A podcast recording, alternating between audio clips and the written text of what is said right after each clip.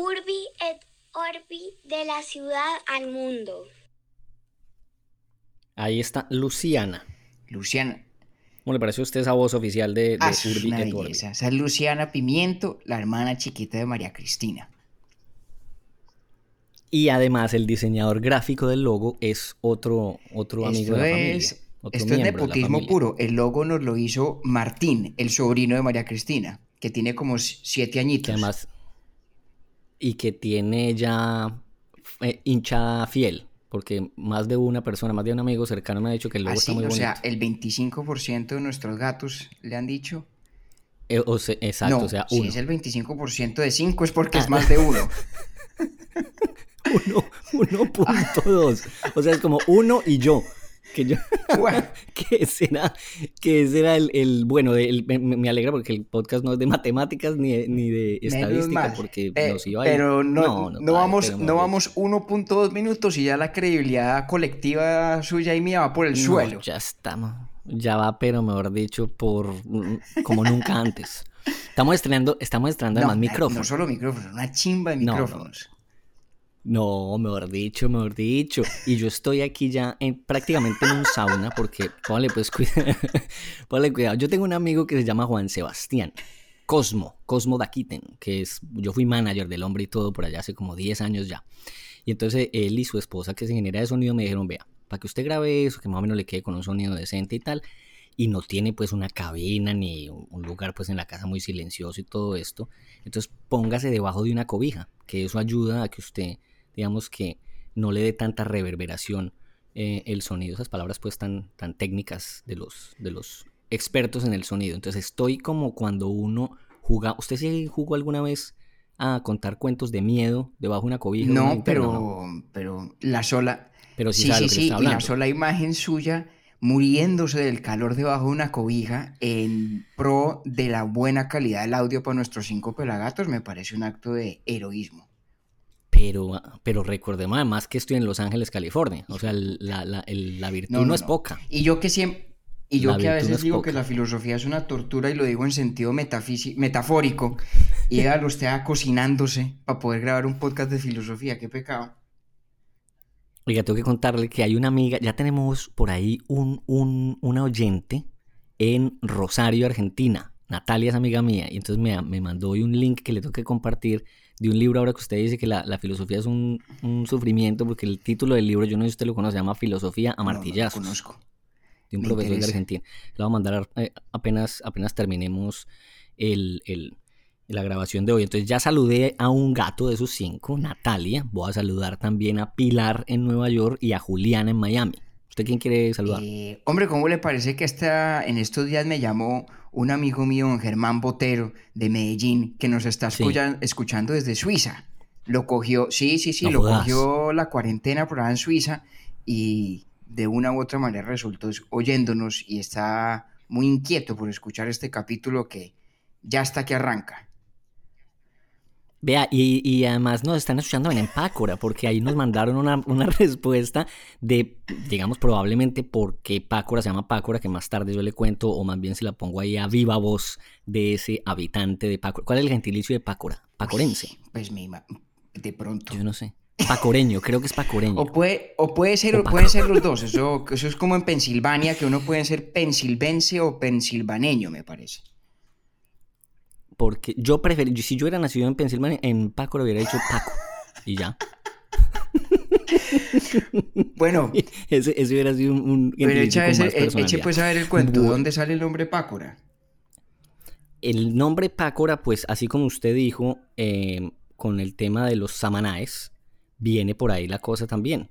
Eh, estos eh, indígenas que habitaron cerca el área donde hoy es Pácora se llamaban los, los pacuorenses. Pacuorenses. Entonces él piensa que por ahí Puede viene, ser. pero me dijo que iba a, a investigar más sobre el tema. Es primo de otro amigo que ya nos está escuchando, eh, que llama Pablo y vive en West Palm Beach, es Florida. Yo nunca he podido pronunciar esa última palabra. Usted sabe cuál es el chiste interno con eso, pero nunca he podido pronunciar playa en inglés. No he Deje podido así. todavía. De así. Sí, yo creo que es mejor.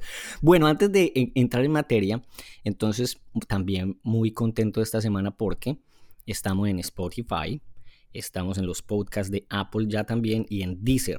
Subimos ayer también los, los que llevamos hasta ahora. Entonces, ah, porque hay gente que le gusta escucharlo en una plataforma, otros en otra, entonces ahí están las tres para que lo encuentren en la que más les cada uno de los cinco gatos que escoja a ver qué le funciona mejor, me parece bien. Para los gustos, los colores. Bueno, entonces que estamos listos para arrancar hoy o, alguna otra cosita. ¿Alguna otra No, no más anuncios parroquiales, nos fuimos. Ayer, ayer estábamos hablando por teléfono, usted y yo temprano en la mañana, en la mañana mía al menos temprano. Usted me lleva a mí tres horas. Y pues veíamos cómo, evidentemente estamos en lo que estamos, ¿cierto? Para los que nos, nos escuchen, si es que nos escuchan dentro de 30 años, pues estamos viviendo una pandemia, una pandemia más, porque esta no es la primera, y estamos en algo pues que se llama la cuarentena y hemos escuchado el aislamiento social y todo esto. Hay una sobrecarga de información.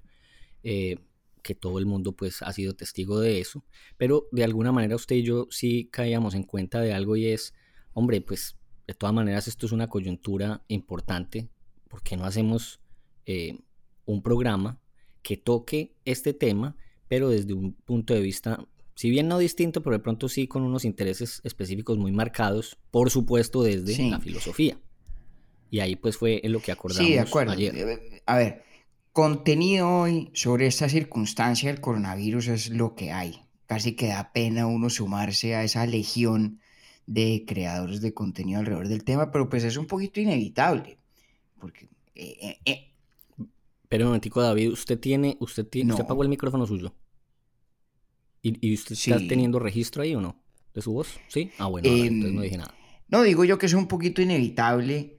Entre otras cosas, pues casi casi que le debemos un poquito de gratitud a esta circunstancia tan absolutamente desafortunada en casi todos los demás sentidos. Y es que, pues, en virtud de esta pandemia, usted y yo hemos podido hacer este ejercicio. Entonces, es imposible no referirse a ella de alguna manera. Y me parecía que, que, bueno, podríamos hacerlo ahora después de que hicimos un capítulo un poquito denso sobre Kant. Y no caería mal hablar de algo que tiene interés y, y relevancia de actualidad, si se quiere. Es cierto, completamente cierto. Y además que el, ángulo, si lo podemos llamar así, que usted me propuso, sí me parece bastante interesante para explorar. Y es esa visión desde la filosofía que esto empieza a, arrojar cosas pues como, em, al menos no tan evidentes, o de las cuales por lo menos no se está hablando tanto. Sí, pues a ver, hombre, yo, yo viendo lo que está pasando, pues hago una observación que me parece que es un poquito trivial, pero no por eso deja de ser cierta. Y es que en una circunstancia como estas, eh, de exposición al riesgo, de inminencia de la enfermedad y de la muerte, de ser testigos de tantas tragedias eh, ajenas y en algunos muy desafortunados casos propias, pues hay un ejercicio colectivo en tiempo real y a través de Zoom por hacer un poco lo que la filosofía siempre ha intentado hacer, y es buscarle sentido a las cosas. ¿Sí? El impulso humano fundamental que se manifiesta en el quehacer filosófico, cuando se hace con cierto rigor, no es nada distinto de esa urgencia nuestra por conferirle sentido a las cosas. Nietzsche tenía una expresión, en mi opinión, muy reveladora en la genealogía de la moral, donde dice, vea, el ser humano es capaz de los más indecibles sufrimientos. No hay padecimiento que el ser humano no resista. Pero hay una cosa que no es capaz de resistir y es el sufrimiento sin sentido. El, ser humano es un animal en permanente búsqueda de sentido y ahora estamos todos en un ejercicio desenfrenado por conferirle sentido a esta circunstancia que ha sido sorpresiva y cataclísmica en muchas, en muchas proporciones, en muchos sentidos. Entonces, que además cuando usted dice eso, inmediatamente pienso yo en que cuando es bien difícil encontrarle sentido a lo que uno eh, está tratando de, entender, pues tiene como un as bajo la manga que se llama fe. Pero ese también actúa perfectamente bien para lo mismo. Digamos que hay unas respuestas que son las tradicionales. por eso la filosofía al principio fue mito, al principio fue religión, porque una respuesta obvia a ese afán por la búsqueda del sentido, esto Nietzsche lo entendió mejor que nadie, es la trascendencia. es encontrarle a las cosas un significado ulterior. Hay un ojo cósmico a quien importa todo lo que está pasando y eso nos da un poquito de tranquilidad, aunque nada eh, mengue nuestra propia vulnerabilidad y mortandad. Pero hay una alternativa que me parece muy interesante y es el humor. Yo pensaba en estos días y lo hablamos ayer, Octavio, en una novela fantástica de Humberto Eco que se llama El nombre de la rosa de la que además hay una película buenísima con Sean Connery. Usted fue el que me dijo el año, del 86 me parece.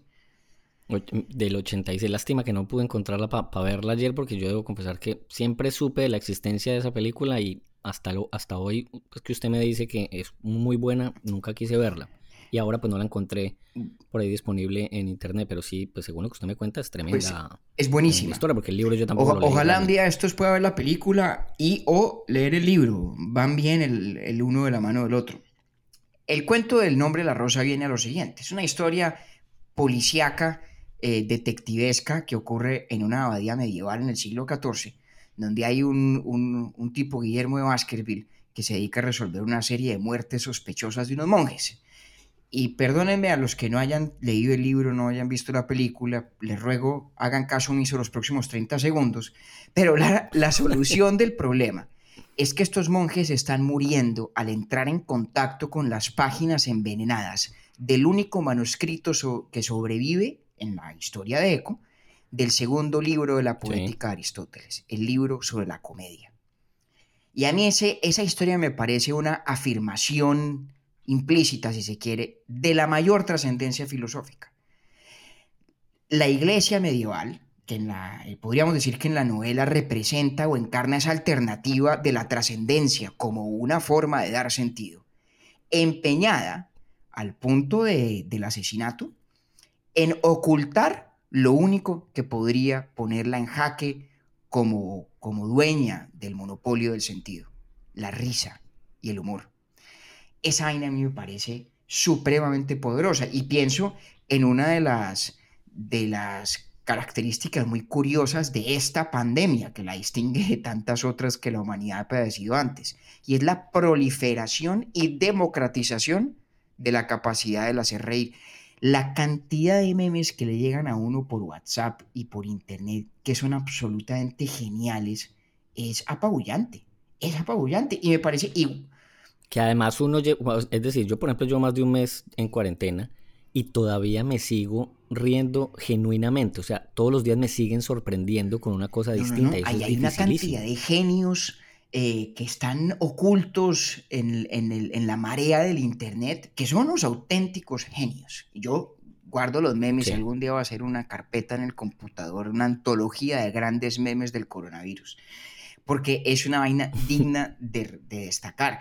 Pero a lo que voy es que es fascinante que en un momento donde la humanidad se siente colectivamente en jaque un poco, em, las dos reacciones sean las mismas dos que han estado sobre la mesa desde siempre y que eran las mismas dos que estaban en competencia en la novela de Humberto Eco. La trascendencia, millones de personas eh, volcándose alrededor de la fe, alrededor de la religión o algo semejante, algún sustituto o algún eh, producto cultural similar. Y otros tantos millones en paralelo o como alternativa volcados sobre el sentido del humor. A mí Zaina me parece un, un, testimonio muy poderoso de, la, de esa gran verdad que decía Nietzsche, de que nosotros tenemos la capacidad de sufrirlo todo siempre y cuando seamos capaces de conferirle sentido. Y el humor es una forma de conferir sentido a través de la renuncia pública al buscarle sentido a las cosas. Cuando uno se burla de las cosas y se ríe de las circunstancias trágicas, es como echar las manos arriba y decirle aquí no hay nada más que hacer, no hay nada más que hablar. Eh, no hay alternativa distinta casi eh, que darle la bienvenida a una circunstancia, una realidad, pues que no admite ninguna explicación, ninguna justificación y que nos atropella tosudamente, como suele ser la realidad, ¿no? Eso, eso me tiene a mí obsesionado y, y, no creo haber visto mayor cosa en esta proliferación de contenido sobre el coronavirus que hable exactamente de eso. Sí, no, yo tampoco. A mí me, sorprenden varias cosas en, en cada una de las corrientes. Si hablamos del tema de la comedia, me sorprende igual pues esa genialidad de la cual ya ah, usted mencionó y con la cual yo estoy de acuerdo, pero además el punto a, a siquiera incluso a perderle miedo a la muerte y reírse de ella, porque uno de los más populares memes y video memes que están circulando son los del grupo de, de personas que creo que es en, en, en Nigeria, en algún país en África donde digamos que ven la muerte de una manera distinta, entonces cuando alguien muere lo despiden con un desfile musical y demás, y pues están bailando con el ataúd de la persona, y esto, me imagino que usted ha visto varios de estos. Sí, sí, sí. estoy hablando. Bueno, entonces digamos que a mí, para mí, pues me sorprende mucho que, que en este momento incluso haya una capacidad de reírse de lo que más miedo da frente al mismo virus, que es perder la vida. Entonces, eso me parece interesantísimo desde esa corriente. Y en la otra corriente de buscarle sentido, encuentro algo que me llama mucho la atención y es un, gran, no sé qué tan numeroso sea, pero sí creo que es bastante, que tiene, digamos, unas convicciones que me parece que incluso llegan a ser bastante profundas en ellos al menos, y es todo este movimiento de teorías de la conspiración que no es más que una forma distinta a encontrarle sentido a lo que está pasando. Ve, hombre, esa parte de las teorías de la conspiración a mí me recuerda un poquito a, los festivales de San Vito en la Edad Media. ¿Usted nunca ha oído el dicho de, que alguien tiene el mal de San Vito? Yo sí he escuchado que tiene el mal de San Vito, pero yo no me acuerdo. pues el mal de San Vito es como se le conocía, pues antes de la medicina moderna, a una cantidad de aflicciones y padecimientos que hoy llamamos o epilepsia o eh, creo que la enfermedad de Huntington y varias otras. Pero básicamente el mal de San Vito es como, la, como se le solía llamar a las personas que padecían eh, movimientos corporales involuntarios. Porque San Vito, San Vito era, ese era el mal, de, San Vito. Pero el cuento, el cuento es muy bueno. El cuento viene que San Vito, que es el santo patrón de los bailarines eh, y de los actores, además, eh, había unos festivales que arrancaron en Europa en el siglo XIV y además se volvieron una auténtica epidemia. Los había en todas partes, en los que cientos y hasta miles de personas empezaban a bailar desenfrenadamente y terminaban autoinduciéndose em, el mismo tipo de movimientos involuntarios corporales y bruscos que hoy se asocian con cierto tipo de enfermedades, como la epilepsia. De ahí viene el cuento del mal de San Vito, que en esos festivales medievales era autoinducido, era una especie de trance colectivo. Eso para mí es igualito al tema de los de las teorías de las conspiraciones con este tipo de circunstancias. Es tan desbocada la necesidad de conferir sentido, en algunos casos, que la alternativa del humor, que es una renuncia inteligente a esa búsqueda, pues no, no parece suficiente. Y la... Me gusta eso, porque al final del día es eso, es una renuncia inteligente a... Total, total. Pues, total. Entonces, eh, eh, estos que creen en teorías de la conspiración, de la conspiración, pues no, no les satisface la alternativa a la renuncia inteligente que es el humor, por cualquier motivo no les parecerá suficiente o adecuada una, explicación trascendental de las cosas, religiosa o mitológica o lo que se quiera, y por lo tanto recurren a un mecanismo que es muy común, y es tratar de explicar fenómenos de gran escala como si fueran eh, el resultado de actuaciones humanas premeditadas. Eh, y me parece sintomático del mismo, del mismo fenómeno. Ahora, cuando uno lo ve en esa perspectiva, Octi, pensando en que lo que estamos haciendo en respuesta a esta crisis es lo que hacemos siempre, hemos hecho siempre y seguiremos haciendo mientras seamos seres humanos, es decir, buscar conferirle sentido a aquello que padecemos para poder ser capaces de padecerlo, me lleva a otra tesis, y es que en realidad lo que está pasando no es tan distinto de otras cosas que han ocurrido antes.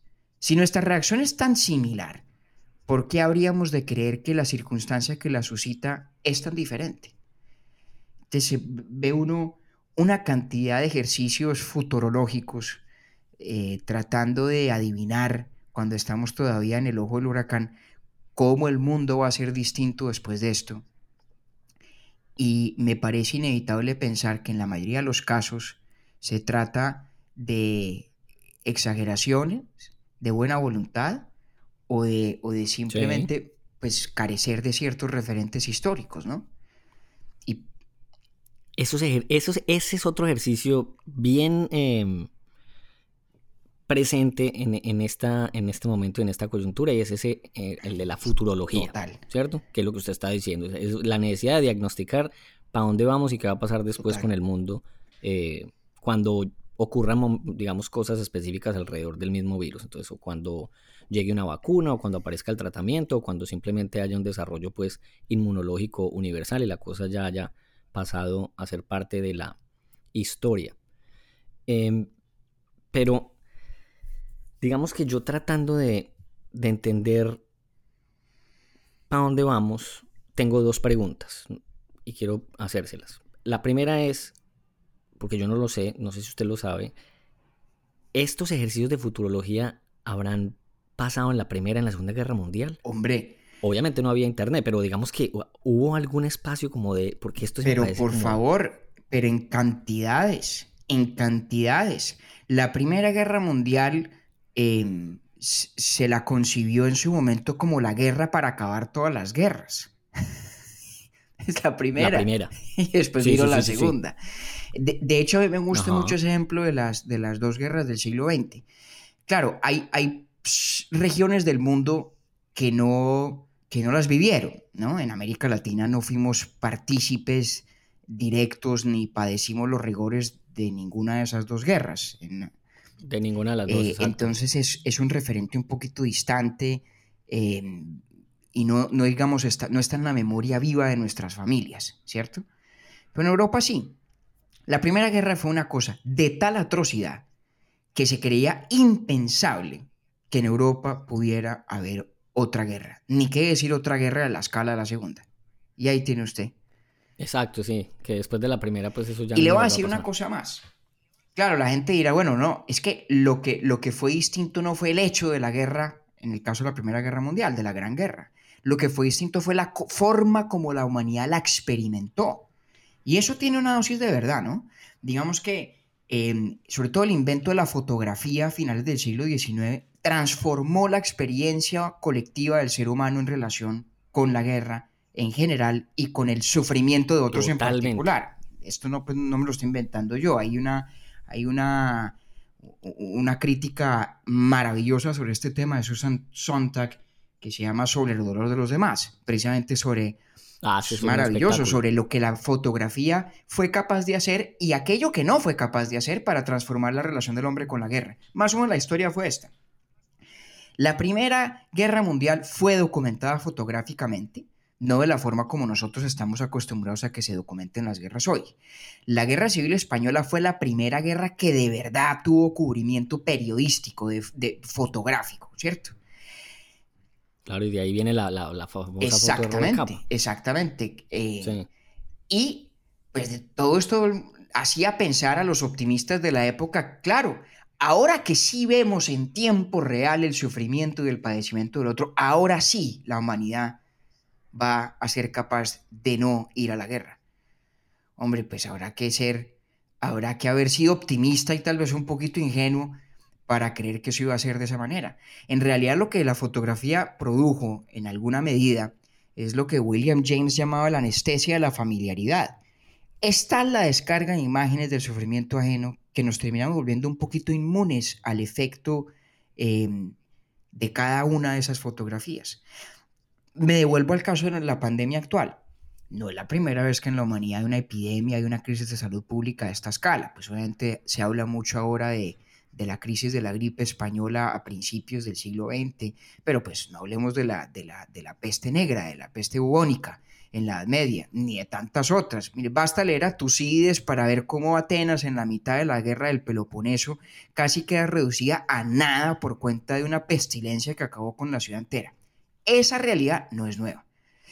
Vivir una pandemia donde todo el mundo está en cuarentena al mismo tiempo y viéndolo todo por Zoom y por televisión, eso es nuevo. Eso es nuevo. Como nueva fue la fotografía en la experiencia colectiva de la guerra en el siglo XX. ¿Hizo eso, hizo eso que los seres humanos dejaran de ir a la guerra? Pues no.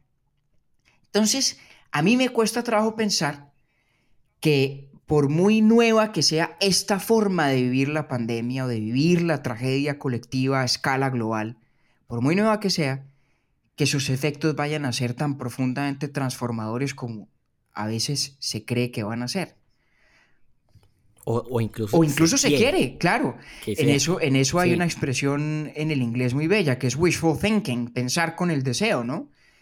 Em, y seguramente es lo que ocurre en, en, muchos de estos casos. Entonces, es viendo lo que está pasando, encuentra uno excesos de futurología y dentro del ámbito de la futurología, excesos de optimismo también. Y muy curiosamente, le debo a usted, Octi, el darme cuenta que incluso filósofos eminentes han sucumbido a esa tentación. ¿Sí? sí, sí, sí, sí, lo hablamos esta semana. Usted me mandó un libro que, que se publicó virtualmente hace unos pocos días donde se recopilan comentarios de un grupo de filósofos vivos muy eminentes, muy reconocidos, muy famosos, precisamente sobre el tema del coronavirus y demás. Muy interesante pero que claramente es, es eh, un poquito, un pequeño festival de zambito eh, entre gente que tiene sofisticación intelectual, diría yo. Bueno, y entonces, ¿cuál es la intención de eso, David? Porque cuando usted me dice a mí, es decir, si yo leo a un filósofo en un... Esta es una compilación que si alguien quiere leerla, pues en internet es muy fácil encontrarla en cualquier parte, se llama Sopa de Wuhan y no es más que la compilación de lo que está diciendo David, artículos que empezaron a salir escritos por filósofos a medida que el problema iba avanzando. Entonces creo que abre con un artículo del 26 de febrero tal vez, que cuando uno lo lee David, uno dice, por supuesto, a este señor hay que preguntarle hoy, hoy qué piensa de lo que dijo el 28 o el 26 de febrero, porque él estaba diciendo que la distancia social y que el sistema hospitalario no, no iba a colapsar en Italia y que estábamos sobredimensionando la cosa y demás.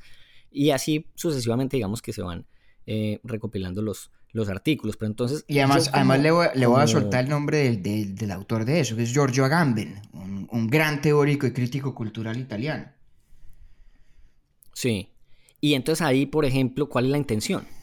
Porque se supone que si el filósofo, es, decir, si es un filósofo eminente que reconocido en el campo y demás a nivel internacional, eh, ¿cuál es la intención de atreverse a dar un diagnóstico optimista o incluso apocalíptico, en fin, porque de todo se encuentra en la misma compilación. Hombre, yo no sé la motivación de Agamben o la de cualquier persona en particular, pero sí entiendo una cosa y es la tentación de tener una opinión predictiva o predictoria. Okay. Esa tentación, digamos, para el que está acostumbrado a escribir o a hablar diciendo qué opina de tal cosa o tal otra, sobre todo cuando está acostumbrado a escribir o hablar sobre temas de actualidad, eso se vuelve casi un ejercicio compulsivo, creo yo. Em, y la filosofía ejercida con rigor para comentar sobre la actualidad a veces requiere un poquito de pausa, a veces requiere un poquito dejar que los hechos se desenvuelvan para que su verdadera naturaleza flore, antes de que uno sea capaz de decir algo medianamente inteligente al respecto. Y pues a Agamben no le fue muy bien en esa nota, ¿no? Creo, a mí me gustó mucho, por ejemplo, que dijo Moisés Basserman en Semana, que él es químico, y dijo, vean, la verdad es que el mundo no va a cambiar, el mundo va a ser el mismo después de esto. Sí, de pronto podrá haber un poquito más de inversión eh, en el gasto público en temas de ciencia y tecnología y demás, pero ah, en términos globales y generales no va a pasar nada. Es que, es que, hay una, a ver, hay unas realidades que son muy básicas, muy poderosas, ¿no? Esa que hablábamos de Nietzsche. El sufrimiento lo resistimos, el sufrimiento sin sentido no somos capaces con él. Y luego hay unas respuestas sistemáticas y recurrentes de la humanidad para hacer exactamente lo que Nietzsche dice que hacemos, el conferir sentido. El mito, la filosofía, la ciencia, el humor. Y esas cosas no cambian. Esas cosas no han cambiado nunca. Han cambiado de, de pronto la forma específica como se manifiestan. Pues no había memes antes del Internet. O bueno, de hecho sí lo sabía, ¿no? Si uno se va a las, a las murallas de, de Pompeya, encuentra pues uno el equivalente eh, romano de los memes y son fantásticos. De los memes. De manera que ni siquiera en eso hemos sido tan creativos. Oiga, eso lo quiero, eh, eh, eso lo quiero ver. Pues. Sensacionales, pero eso no ha cambiado. Y el padecer circunstancias que nos dan un golpe frontal inesperado y colectivo y brusco y, y con muertos y a gran escala, pues tampoco es nuevo. de nuevo, sí, sí es cierto que la experiencia de vivirlo en la era de la interconexión y el Internet y demás, pues sí es distinta. Pero ya hemos visto que otras novedades en la forma de, de experimentar o de vivir esas circunstancias recurrentes, pues no han tenido efectos tan transformadores como se pensaba. Luego, difícil creer que está así. Ahora, yo haciendo un poquito, ahí como la labor de abogado del diablo de estos académicos, eh, futurólogas y demás, mm, también siento que por supuesto hay una necesidad bastante marcada de los medios de comunicación de tener esas, esas visiones o esas lecturas del experto. Sí. Probablemente porque eso es vendedor o porque es esperanzador o por cualquier otra razón, pero, pero digamos que eso también es como que súper em, usado en, en, sí, y sabes que eso a mí siempre me ha parecido un tema muy interesante. ¿Dónde cesa la filosofía y dónde empieza un Nostradamus disfrazado de filósofo? ¿Y qué, y qué podría usted pues, decirnos al Pues, respecto? que digamos que la sociedad tiene una especie de veneración alrededor de ciertas actividades o de ciertos oficios que cuando se institucionalizan, quien, quien ocupa el oficio o quien lo desempeña termina llevando consigo como persona el aura de credibilidad de la disciplina, aunque deje de hacerla. Entonces, la filosofía nos merece todo el respeto del mundo, ¿cierto? Pues a mí sí que me lo merece. Y eso hace que uno tenga un respeto y una, y, y una casi reverencia frente a quien es auténticamente filósofo. Pero pues el que es auténticamente filósofo, no por, no por eso pues es creíble en todo lo que dice, ¿no? Y no hay gran filósofo en la historia que no haya dicho una que otra barbaridad. Y es, y es muy interesante cómo la institucionalización de la actividad del filosofar, ¿cierto? El hacerse dentro de la academia, eh, con unos cargos específicos, donde uno se publica en unos journals o en unas revistas académicas particulares, eh, y donde hay una, especie de consenso profesional acerca de cuáles son las voces de más peso en el campo. Toda esa institucionalización de la, de la disciplina, de la filosofía, pues produce este efecto de crear la sensación de que hay expertos eh, y que esos expertos lo son independientemente de la solidez de aquello que dicen en un campo o en otro. Pues el mundo está lleno de ejemplos de esa naturaleza. ¿Se le ocurre alguna barbaridad de, algún filósofo que me, que me pueda usted? Porque es que me lo hay como picado. No, hay muchos. Pues hay una, hay una que a mí me parece fantástica, que es de Hegel. Cuando Hegel estaba escribiendo eh, en el siglo XIX, a mediados, estaba en boga una de las pseudociencias más exitosas y, y de más corta vida de la historia de Occidente, la frenología. Que era la frenología. ¿Usted ha visto esa película de Quentin Tarantino de Django? Sí, me ¿Se acuerda que hay una escena donde está Django sentado a la mesa eh, con el esclavista a quien, a quien encarna eh, Leonardo DiCaprio? Y DiCaprio saca un cráneo y empieza a hablar de las características y de la personalidad de la persona, pues del difunto, cuyo cráneo es. Sí. Bueno, esa teoría científica de que la forma del cráneo está directamente relacionada con los atributos de la personalidad es la ciencia de la frenología. La, sí, sí. No jodas, yo no sabía eso. Popularísima, popularísima. Y duró 15 minutos. el equivalente geológico de 30 segundos duró. Pero fue famosísima. y a Hegel le encantaba la frenología. Y entonces en su, en su libro de la fenomenología del espíritu, el hombre, el, hombre, el hombre de Hegel dijo, ah, no, no, la frenología es la carrera del futuro. parecía el descreste, claro, por una cantidad de razones, un poquito víctima de sus propios propósitos y proyectos filosóficos, ¿no? Hegel eh, pensaba, entre otras cosas, que había una armonía eh, entre la naturaleza y, las, y la razón, de tal manera que la idea de que en la composición biológica de un cuerpo, en su materialidad corpórea, se manifestara la estructura de la razón y de la personalidad, esa vaina le parecía a él pues, de ensueño. No, no, no, la corroboración de todos sus sueños conceptuales y filosóficos. Entonces, se regaló a la frenología y tiene unos capítulos divertidísimos donde inserta la frenología dentro de su gran narrativa de la historia del pensamiento, ¿sí? E, y, todos los filósofos, hasta los mejores, como Hegel, que es muy bueno, eh, pues tienen partecitas que no, que no añejan bien, que no añejan bien. Ese es un buen ejemplo. Y estoy seguro que ese artículo de Agamben al que usted hacía alusión, diciendo, hombre, que es esta exageración a principios de febrero de este año, eh, no va a añejar muy bien. Ahora, lo importante no es si Agamben tiene o no tiene la razón o, si se equivocó o no se equivocó en ese artículo. Lo importante es cómo hasta las mentes más lúcidas sucumben eh, a esa necesidad de encontrar sentido y de conferirlo que es un poco lo que estamos haciendo usted y yo también, ¿no? No vamos a decir que somos inmunes. Absolutamente. Nosotros estamos aquí en el ejercicio muy soberbio de conferirle sentido, hablando de cómo los demás confieren sentido fallidamente. Confieren, sí, tal pues, Es de lo más postmoderno que se ha dicho, ¿no? Eh, ridículo. Ahí sí, ahí sí cabe todo, exacto. Ahora sí, todos los adjetivos que usted quiera lanzarle a eso, ahí sí cabe ridículo, pretencioso, presumido, Aunque, todos ahora que lo pienso, de pronto caemos en la categoría del humor, porque podemos ser ocasión para que otros se rían, aunque no intencionalmente de nuestra parte, de, lo que estamos haciendo. Pero si el otro se ríe, pues ahí ya estamos un poquito en el otro, en el otro lado también. Exactamente. Pues con la frenología, pues usted, digamos que me hace pensar otra vez en, la teoría de la, conspiración, porque es que cuando uno es, yo hablo pues con amigos completamente convencidos del tema, y digo, hombre, para esta gente esa es su realidad y ahí fue donde encontraron sentido y pues ¿qué vamos a hacer?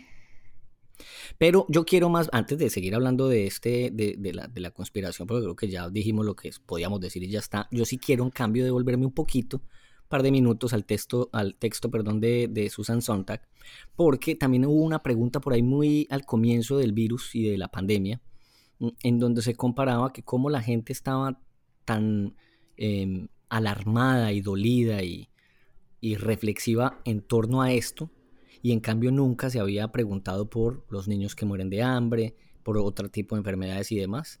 Y si usted pone a la par el tema de la sobreexposición de información al respecto, pues lo que, lo que de pronto va a encontrar es precisamente lo que está diciendo Sontag, que la sobreexposición a un mismo mensaje, infortunadamente, vuelve al receptor inmune, para bien o para mal. hagamos, seamos claros en una vaina. Este es el tipo de preguntas exactamente donde la filosofía tiene la gran tentación de volverse paja, carreta, bullshit.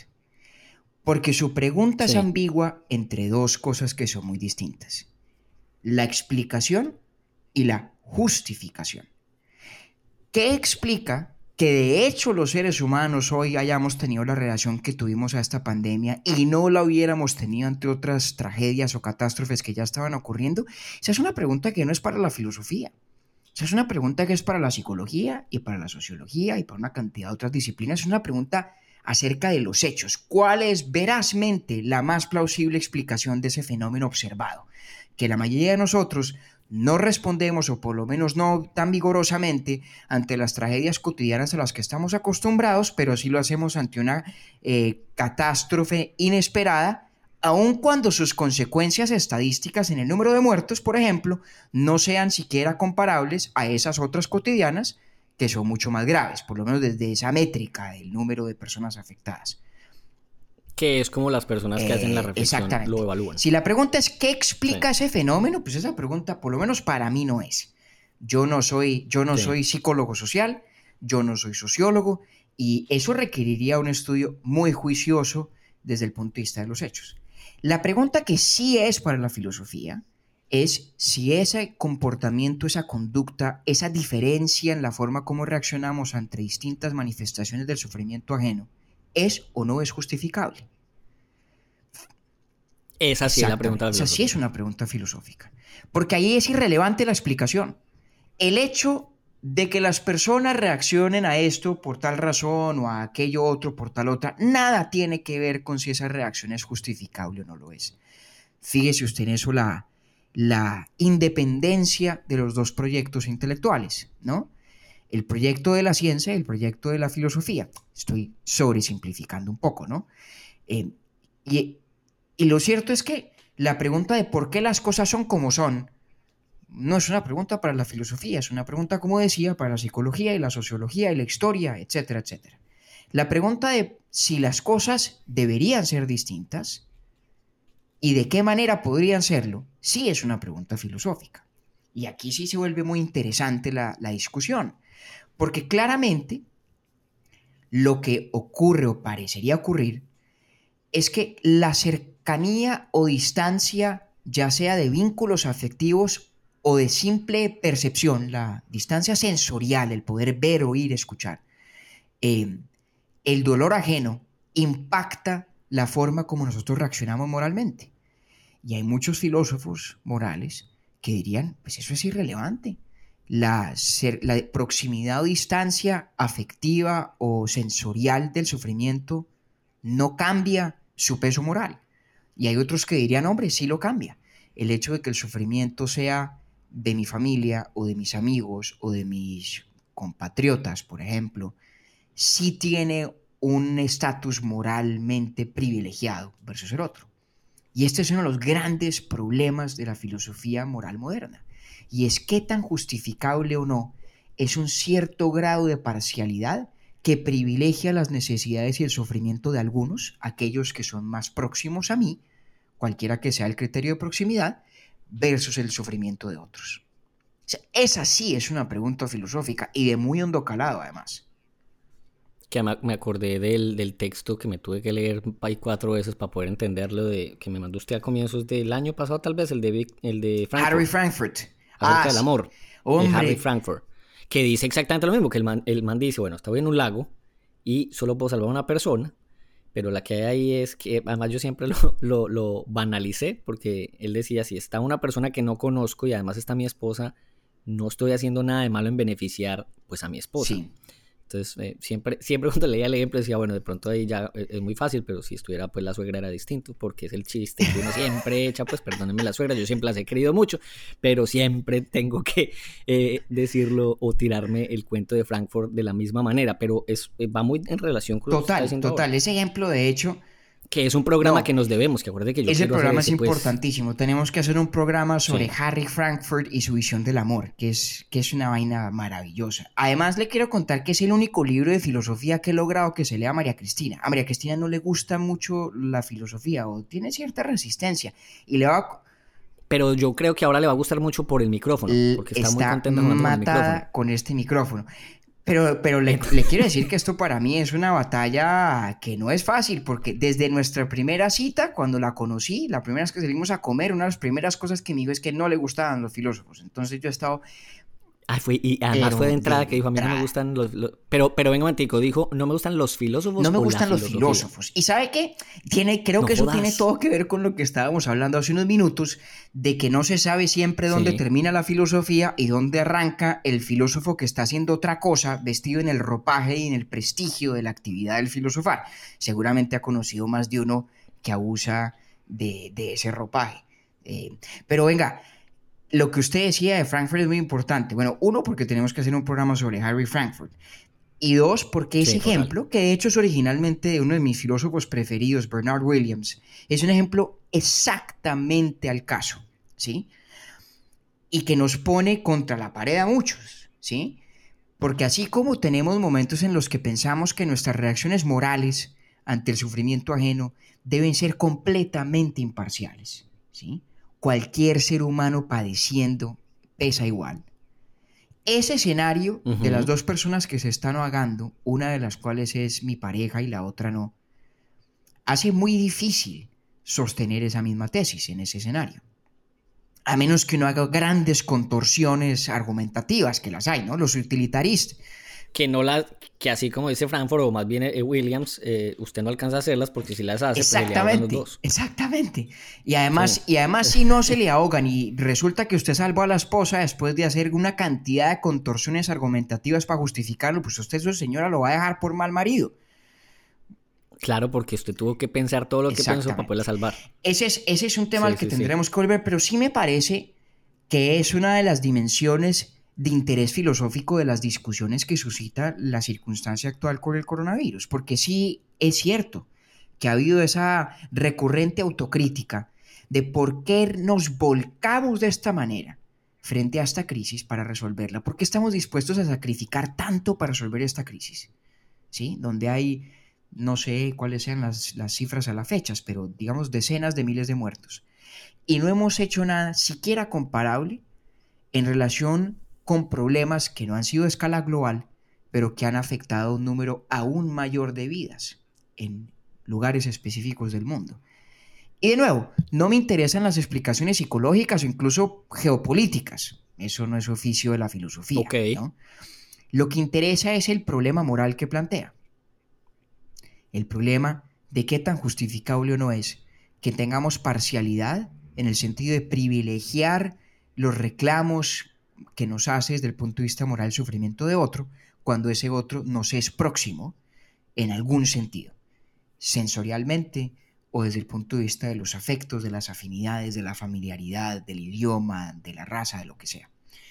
Esa sí que es una pregunta filosófica importante que revive tal vez con ocasión de esto, de esta crisis de salud pública global, pero que como todo lo demás que hemos ido hablando, no es nueva con ocasión de esta crisis misma. Es un viejo problema que vuelve y sale eh, a flote porque pues, las circunstancias nos, los pone, nos lo pone de presente y porque todos tenemos un poquito más de tiempo para pensar, tal vez. Y que va a seguir pasando. total, pues. siempre. sí, eso, eso, eso pues no, no, esto no va a ser, ya sabemos que no fue la primera y ya sabemos que no va a ser la última tampoco.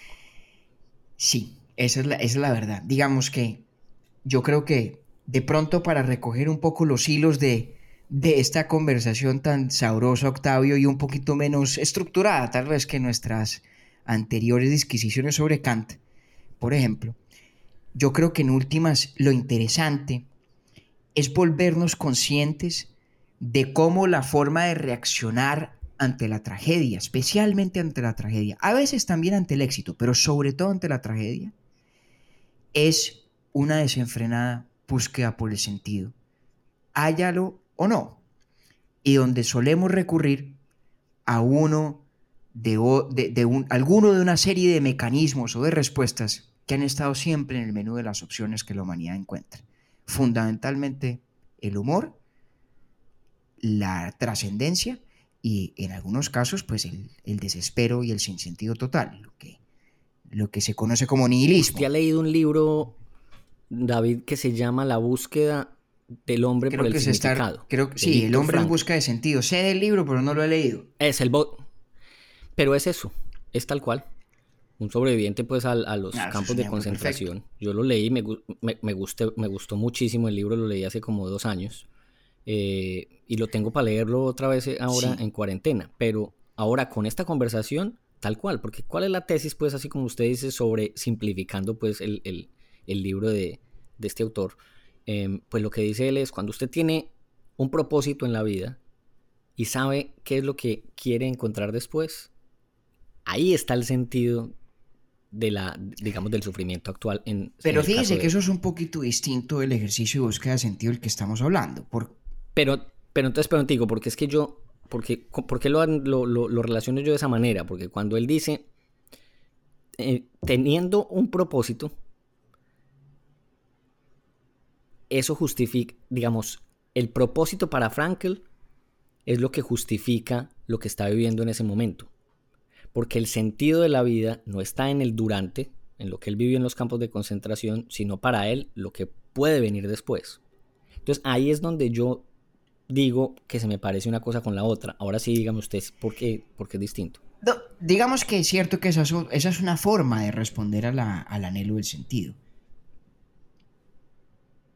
Tal vez lo que a mí me parece importante anotar sobre eso es que, pues sin haberlo leído, pero a partir de su resumen, un poco lo que le pone, lo, que sugiere, sin sugerirlo, esa tesis, es que uno tiene que volverse un poquito ciego ante la evidencia, rehusarse a ver ciertas cosas por lo que son, es decir, hechos brutos, inexplicables, injustificables y de alguna forma confiar en que los redime alguna otra cosa, como por ejemplo el propósito vital propio. Pero de pronto el, punto más, más relevante en ese sentido es que el hábito del filosofar con rigor, como está anclado fundamentalmente a la lógica y a los cánones de la razón y la evidencia, sí tiene una consecuencia para quien asimila ese hábito de filosofar. y es que limita un poquito el menú de las opciones para responder a la búsqueda del sentido. Lo limita en el sentido de que respuestas o soluciones o formas de conferir sentido que no resisten el escrutinio de la razón se vuelven más y más difíciles de creer. Entendido. Eso. Sí, sí, sí. Y la cosa ahí se va volviendo espinosa, se va volviendo complicada, ¿sí? Cuando el hábito de filosofar hace que uno, por ceñirse a esos canos de la razón, de la lógica y de la evidencia, no haya satisfactorias ciertas formas de conferir sentido que al que no tenga ese hábito le pueden bastar. Por eso es que la filosofía cambia a quien la hace. Y déjenme, y déjenme en, Sí. en conclusión de ese punto recordar una, una afirmación bellísima de Sócrates. Cuando le dice en el Eutifrón, de hecho, a Eutifrón, le dice que un poco su propia tragedia es que él ejerce su arte de filosofar sin querer, sin culpa, porque una vez lo ha adquirido no puede desprenderse de él, ya está atrapado. La filosofía atrapa en el sentido literal de la palabra. Es muy bonito eso. ¿Qué tal si cerramos con lo de la comedia? Porque yo sí quería, estuve hablando esta semana con otra, una oyente que se llama Salwa, amiga mía, gran amiga mía, agente de escritores en Colombia. Y además que le propone como junto a Natalia de Argentina que hablemos de Nietzsche. Y usted ya hoy lo mencionó bastante. Entonces mire a ver si de pronto nos mandamos para el siguiente. Me con encanta. Nietzsche, pero me da culillo. Cualquier día de estos, cualquier día Pues de estos cojo valentía mejor. y berraquera, me tomo dos aguardientes y grabamos uno sobre Nietzsche. Rápidamente, ¿por qué le da, por qué le da porque miedo? Nietzsche es inabarcable. Uno Sí. podría. No, es que es inabarcable. Ese tipo era un genio, hijo de puta. Y además, un escritorazo. Un escritorazo. Ah, Sí. no, De las plumas más exquisitas de la historia de la filosofía. Y muy polémico y muy mamagallista. Nietzsche- en Nietzsche hay demasiado. No, pero de en Nietzsche hay entonces. demasiado. Es un poquito apabullante. Es un poquito apabullante. A mí me gusta mucho Una Aventura y Cali Pachanguero. Más fácil hacemos un programa. Más fácil un programa de ese Nietzsche. Podemos hacer una de Nietzsche y Guayacán. Pobre Nietzsche. dos- debe estar revolcándose en su tumba. Más tranquilo queda si hacemos una de él y Wagner, con todo lo que pelearon. Pero bueno, ¿qué era lo qué era lo que recomendaba su amiga Octi? No, lo, lo de la comedia, estuvimos hablando y decíamos, bueno, el- eh, estábamos hablando era de las historias, eh, tema netamente de trabajo, ¿cierto? Como que, que es lo que la industria de pronto va a empezar a, a interesarse más en, en producción de contenidos y demás. Y salvo decir, yo creo que va a ser la comedia como, como ya venía siendo, eh, pero va a tener un gran, gran campo de acción, eh, que es básicamente lo que yo quisiera escribir más. Mm, aunque ya estoy ahí como intentando hacer cosas de drama también. Pero en fin, lo que me decía Salva es, ah, ¿recuerda usted a Chaplin Sí, después de la segunda, de la sí, Primera Guerra Mundial, sí. perdón? Y hay una foto hermosa de Chaplin en Wall Street, con Wall Street a reventar. Eh, y pues ese fue su, su, gran surgimiento. Después de la segunda, pues vinieron muchos más que Chaplin, que son, eh, es más, es, es mucho más complicado incluso nombrarlos porque después de la Segunda Guerra Mundial eh, nace uno de los géneros de la comedia estadounidense más importantes, que es el stand-up comedy. No inmediatamente después, pero los ejercicios más importantes, los primeros, fueron después de la Segunda Guerra Mundial. Entonces ahora, pues también lo estamos viendo ya durante, que nunca vamos a saber cómo se vivió la comedia en el, en- mientras ocurrieron esas guerras, pues sencillamente porque no había estos medios de comunicación que ahora tenemos, que vale la pena decir incluso que si esta pandemia nos coge hace 20 años, otra hubiera sido la historia, y no son sino 20 Mm. años. Así es. Y me, y me hace. Entonces yo quería mencionar como esa, es simplemente No, eso que me, que me llamó pero mucho es la cierto. atención cuando, cuando Lo que usted está Salva me lo- me lo describiendo corrobora el patrón de que, de que el reír, el reír ante lo que no podemos explicar, pero nos toca padecer, es una respuesta que siempre hemos tenido a la mano. Déjeme cerrar de pronto recordando un ejemplo que a mí me encanta, y es el de Voltaire, que escribió un libro sensacional que se llama El Cándido, ¿no? Y es una gran burla de una forma de conferir sentido a las cosas, que es la tesis filosófica de Leibniz de que vivimos en el mejor de los mundos posibles. Es una burla eh, utilizando a Leibniz como ejemplo del trascendentalismo, como forma de explicar la tragedia. Y es especialmente una respuesta a el incendio, perdón, al terremoto, que además luego produjo un incendio, que casi por completo devastó a Lisboa en el siglo XVIII y que a Voltaire le causó un profundo impacto y un enorme dolor. Lisboa devastada, absolutamente devastada. Y este hombre, que no podía creer que el nuestro es el mejor de todos los mundos posibles, no halló más remedio que sentarse a escribir una parodia de un cándido que frente a todas las tragedias de su vida no hallaba nada distinto que la ilusión de creer que todas eran para bien y augurio de un mejor porvenir. Uf, eso está muy bueno. Usted me deja siempre a mí con, con mil tareas en cada podcast, hermano. Va a tener que. Sí, me, recomiéndeme menos porque si no, entonces no va a tener tiempo para hacer lo, lo otro. Oiga, no hemos dicho el correo. Eh, tenemos correo electrónico ya nosotros, estamos, mejor dicho, con todos los juguetes. Entonces, el correo de nosotros es urbi et orbi. No, no, no, no, no. Urbi et Orbi podcast. ¿No? Arroba gmail.com. Urbi et Orbi Ah, arroba gmail. Creo sí, que lo tiene el Vaticano desde antes. Pues que- No jodas. Podemos llamarlo y hacerles una oferta. Urbi et Orbi podcast arroba gmail.com. Y Podcast. pues como usted y yo gozamos tanto con estas discusiones y nos entretenemos tanto con esto, pues siempre recibimos de muy buen agrado cualquier queja, sugerencia, reclamo o pregunta, ¿sí o no? Exactamente, sí. Todas las preguntas que ustedes quieran, David se las contesta con mucho gusto. Yo cumplo con leérselas en voz alta y el hombre, mejor dicho, procede a- de Se las conformidad. contestamos en voice notes de WhatsApp. Puede ser. Eh, puede ser.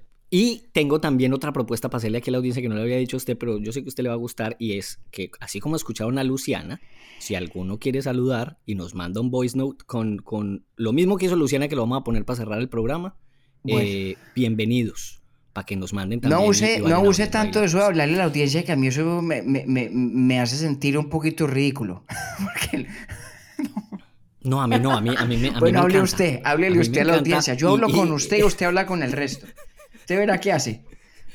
Pero es que además yo estoy completa, así como usted dice, eh, yo estoy completamente fascinado hablándole a cinco. Ese es, es, yo, es una conversación además que yo ya decidí tener. O sea, para mí ya ocurre en la vida real que yo le hablo a cinco. Bueno, Tal cual. Octavio va rumbo, rumbo al Para mí no manicomio. hay más, más dicha que es. Yo voy rumbo al manicomio. Yo voy rumbo, eh, creo, mi querido David, al patio de la casa porque he bajado tres libras aquí ya con, con esta Uy, ¿verdad que usted se está sofocando? Vale la pena recordar. Así Se que levanta la sesión, señor secretario. No, no, no, no, yo estoy aquí, hermano. Bueno, entonces aquí dejamos a Luciana, nos vemos Bueno, el próximo abrazo, domingo. Hasta luego, pues. Orbi de la ciudad al mundo.